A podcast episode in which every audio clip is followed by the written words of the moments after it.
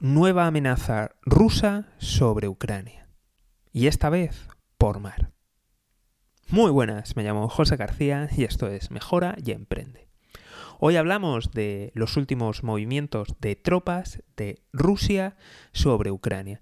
Y es que veréis, hace unos días eh, dábamos la noticia de que algo más de 10.000 soldados habían sido retirados y volvían a, sus bases originales y dejaban la frontera de, de Rusia cerca de Ucrania. Pero en esta ocasión, pues bueno, parece que se da una de cal y otra de arena.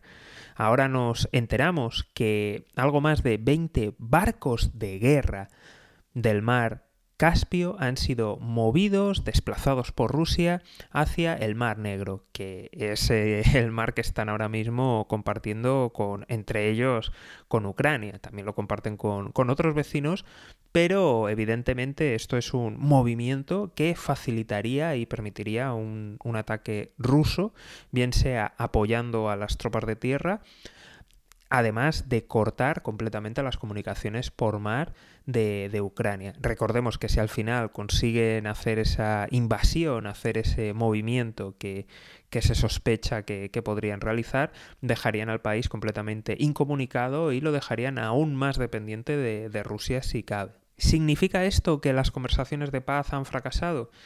Pues no lo sé, podría simplemente ser maniobras, ser una forma de, presionar y una forma de, al fin y al cabo, de resultar creíble, ya que al final, si la amenaza de invasión no, no nos la creemos, no, no, no, parece plausible, pues evidentemente no tendría ningún sentido llevarlo a, a la negociación. Así que Rusia, por una parte, está dando señales de de desescalada por un lado y por el otro señales de, de fortaleza, de oye cuidado que esto va en serio.